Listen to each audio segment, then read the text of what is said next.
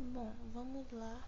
Ah, o que se caracteriza pelo, por pacto antenupcial, quando ele é feito, onde ele deve ser feito e a sua classificação.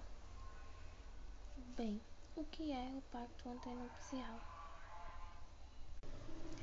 É um negócio jurídico, pode ser caracterizado como um negócio jurídico e que deve obedecer às mesmas solenidades dos contratos. Os contratos estudados na disciplina de Direito Contratual, estudado com a professora Cíntia, ou seja, obedecer às formalidades, às solenidades, à, à vontade das partes. Esse negócio jurídico é um contrato elaborado antes do casamento e qual os nubentes estabelecem quais as regras vão vigorar é, na constância daquela união, bem como as repercussões econômicas, ou seja, qual regime de bens que vai ser adotado, a gravação de alguns bens que possam vir a conter, a incomunicabilidade em alguns bens, doações, bens doados que possam ser frutos né, de algumas doações.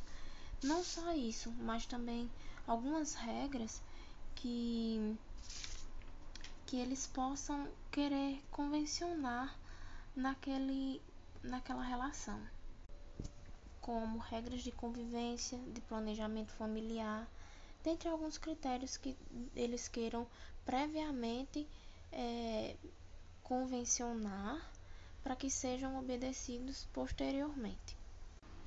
Com tudo isso, pode-se ver que é, é permitido, é possível criar um próprio regime no compacto antenupcial.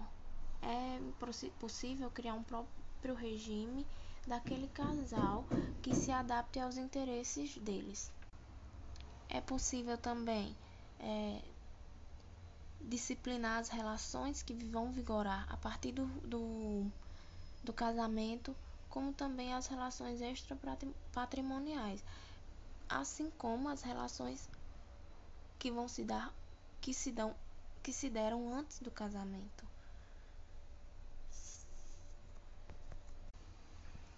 O pacto ele deve ser feito mediante a escritura pública que deve ser registrada para que produza efeitos para terceiros. E como já foi comentado, é, ele deve ocorrer anteriormente ao casamento. O casamento é uma cláusula de eficácia. Ele fica condicionado ao casamento para poder surtir efeitos. Como já foi falado, ele é um negócio jurídico, não é isso? Ele se classifica como um negócio jurídico de eficácia condicionada, ou seja, a sua eficácia é condicionada a ocorrer o casamento. Ele tem previsão legal no artigo 1653 do Código Civil que diz que é nulo o pacto antenupcial se não for feito por escritura pública e ineficaz se não lhe seguir o casamento. Ou seja, é o que eu acabei de falar. O pacto antenupcial vai ser nulo se não for feito por escritura pública e ineficaz se não lhe seguir o casamento.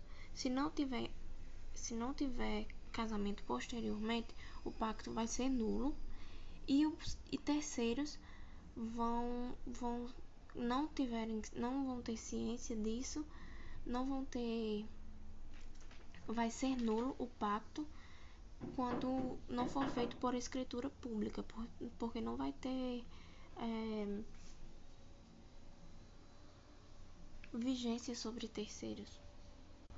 Outro artigo que diz respeito ao pacto antenupcial ou ao contrato pré-nupcial é o 1656, que diz: no pacto antenupcial que adotar o regime de participação final nos arquestos, poderá-se convencionar a livre disposição dos bens imóveis, desde que particulares.